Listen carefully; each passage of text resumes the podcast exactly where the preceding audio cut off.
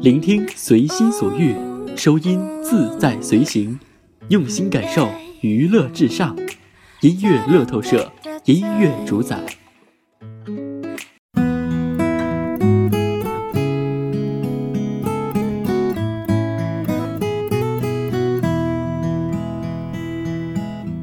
上，音乐主宰，欢迎收听由广泰为您送上的音乐乐透社。节目一开始提醒各位关注我的微博，搜索孙广泰，添加关注就可以了。通过这样的一种方式，可以给我传递好听的文章以及动听的歌曲。那今天继续分享一篇文章，来自于八百伴的《爱上你就是爱上文学里的故事，永远没有结局》。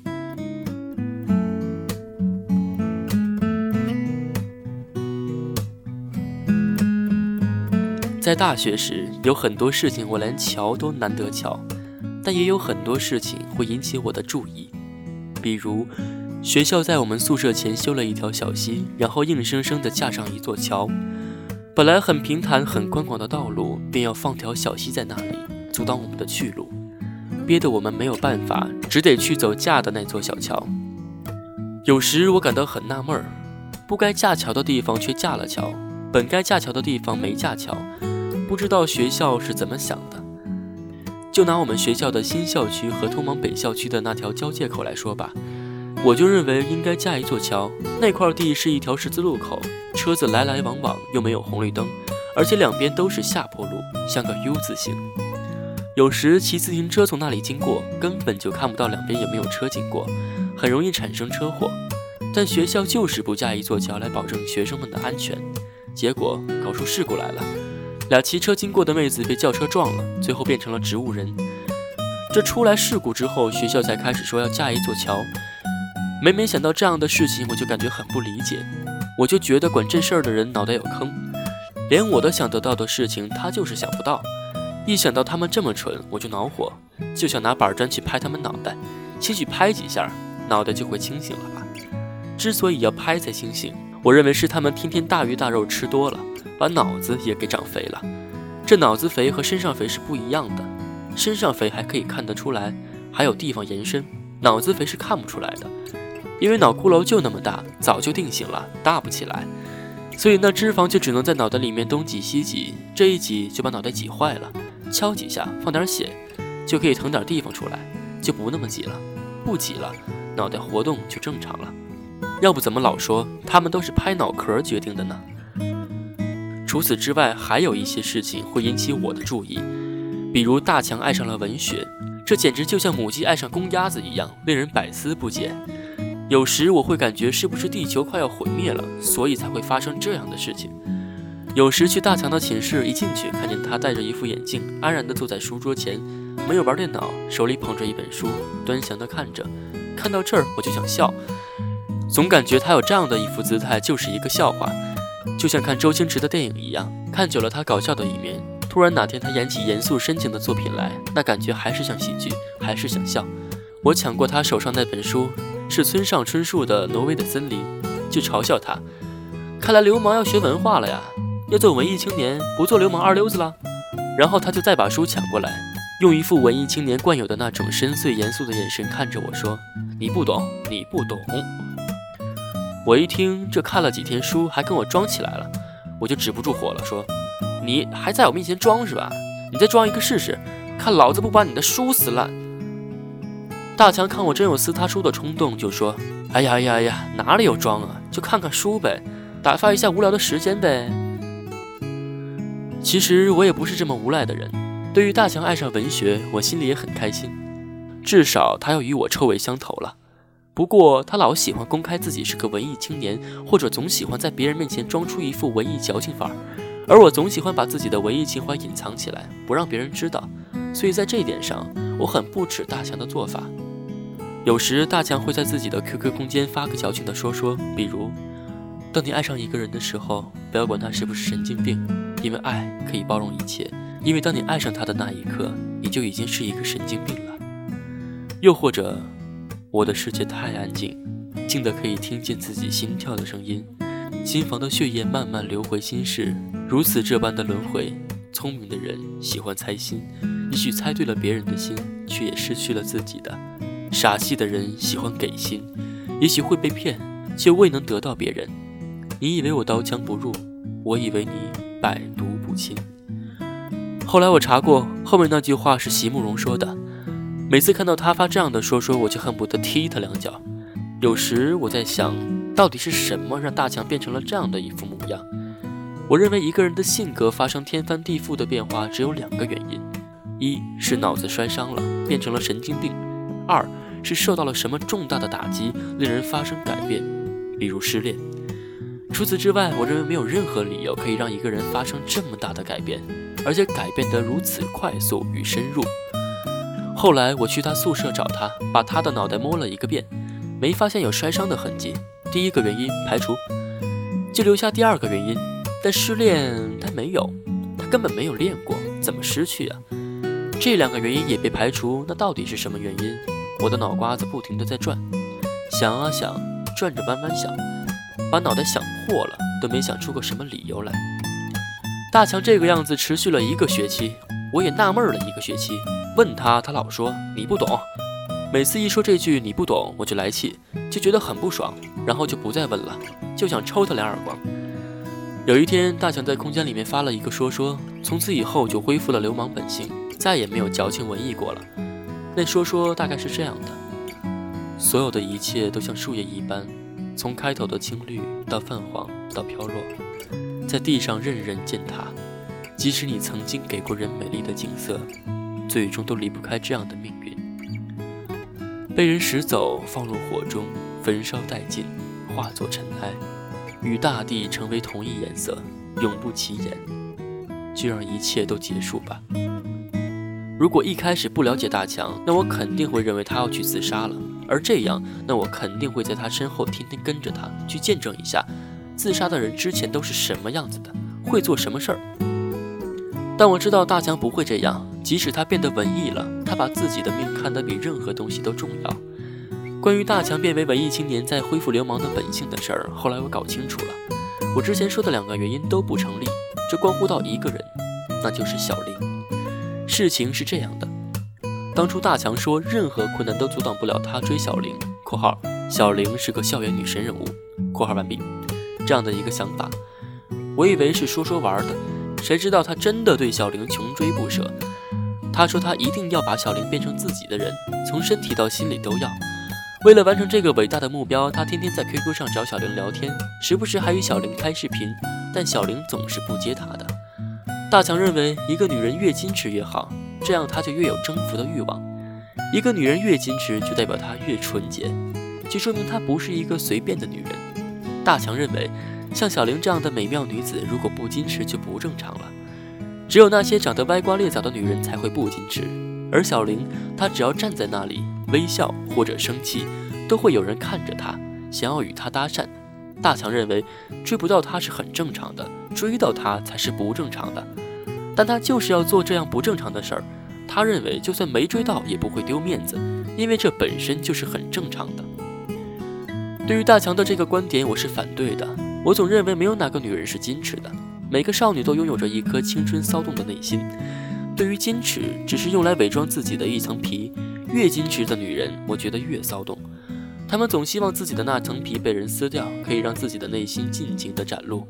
她们渴望，但又不敢主动撕破；她们骚动，但又不敢流露出来。就拿我与杨雪来说吧，当初第一次杨雪时，我也认为她是一个很矜持的妹子。但一到床上，她本性就暴露了，所以我总认为女人的外表是拿来迷惑人的。一个娇俏可人的女人站在那里微笑或者害羞，但其实她的内心正幻想着一个男人。就拿小玲来说吧，小玲对大强矜持，但这不代表她对其他人矜持。比如她对我，我总与她说些黄段子，她一点都不生气，还老爱与我聊，跟我扯淡。她总喜欢要我说自己的故事。有时我实在感觉没办法了，就与她说做爱的事儿。每次说时，他就会说：“行了，太恶心了，我不想听，也不想听你讲你自己的故事了。”但过段时间，他又会吵着要我说自己的故事给他听。所以，综上所述，女人对不对一个男人矜持，决定于她是否愿意与你扯淡。不过后来，我又从一本书上得知，女人对一个男人矜持与否，取决于他是否想与他上床。从这可以推理，小玲不太想与大强上床。他想与我上床。当然，这也是很多年后我回忆这段青春年华时才推理出来的。当时小玲对大强说，他不是他喜欢的类型，他喜欢那种文艺的、爱好文学的、有思想、有理想的，能写出别人写不出来的那种优美的文字男孩。小玲说，他认为与那种人谈恋爱一定很浪漫，他愿意把自己交付给那样的人。他说，他喜欢的男孩子会拥有一双忧郁有神的眼睛，静静地看着他的眼睛，就会被他吸引，就会想听他的故事。大强对小玲说，他会是那样的一个人，他会变成那样的一个人的。于是大强就开始了改造自己之路。大强说，他不断地从网上查如何成为一个文艺青年的资料。他说，他要从里到外都透露出一种文艺的气息。于是他开始喝咖啡，大热天在宿舍里也用开水泡咖啡，奈何等他四五个小时再喝。他说文艺青年只爱喝咖啡，然后就是看电影，专挑那种常人看不懂的文艺片来看。有次我去他宿舍，他坐在电脑旁，在很深情地看着一部电影。我走过一看，《一夜台北》。我问他这部电影怎么样，他说很好，很文艺。我一听说很好，就跑回去打开自己的电脑，然后也看起了《一夜台北》。看完不知道在讲什么，就跑过去问大强，问他看懂没？他说这不需要看懂，只要看了就行。要是看懂了，那就不是文艺片了。看完电影就看书，他在网上买了很多书，张爱玲、三毛、村上春树等等。但我每次去他宿舍，他都拿着的是那本村上春树的《挪威的森林》在看，所以我总认为他只是在那里装。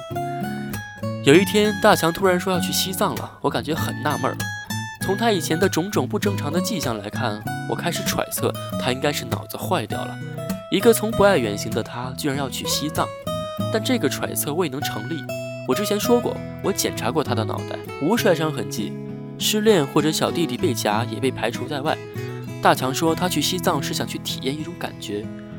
大强最终还真去了一趟西藏，一个人，我们拦都拦不住。去西藏的那段时间，他时常会在空间里发一些照片，然后配上一段我们看不懂的，但是看了就会觉得很矫情的文字。后来他回来了，感觉只剩下半条命。大强说，他做的这一切都是为了成为小玲心中那个文艺气质的人，但最终还是失败了。他说，有天晚上，小玲约了他出来，很郑重地告诉他，他是不会喜欢他的，无论他怎么改变。小玲告诉他，他心里早已有喜欢的人了。他对大强说。这与他有没有女朋友没有关系。大强说，从那晚后他就放弃了，因为他感觉小玲说的时候眼神很深邃，没有忽悠他，是真的。所以他说那晚他发了最后一个矫情的说说。他说他后来最喜欢的就是那个说说，因为那是他自己发的，他从来没有想过自己可以想出那样的一段话来。后来我去看了那个大强为之骄傲的说说，爱上你就是爱上文学里的故事。永远没有结局。那就这样吧，再爱到曲终人散了，那就分手吧，再爱都无需挣扎。不要再问我，怎舍得空诉，让他你走吧。到了记得要给我通电话。那就这样吧，再爱都要撒又那拉，再给抱一下，的长发，不要再哭啦，快把眼泪擦，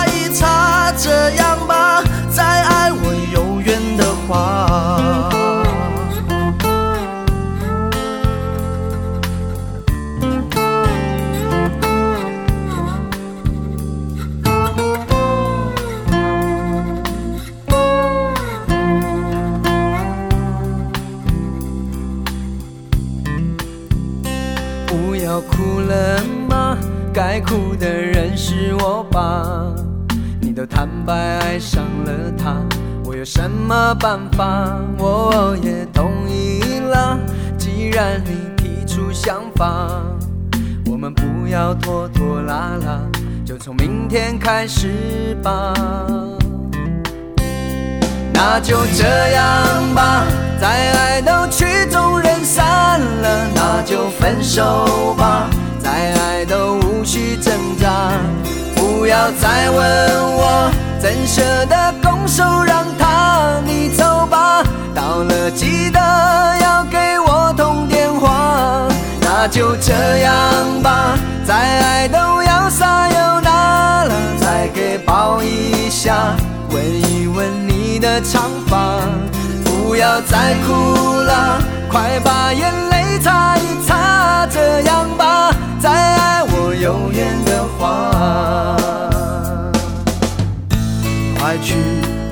东西收拾一下，再耗下去都天亮了。这里的钥匙你先留着吧，怕你有东西。假如你有东西忘了拿，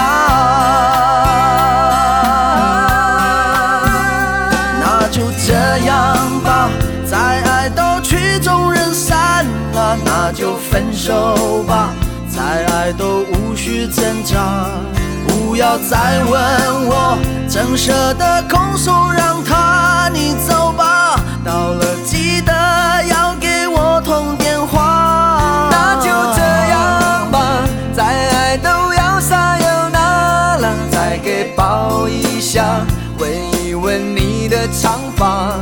不要再哭了，快把眼泪擦一擦，样吧。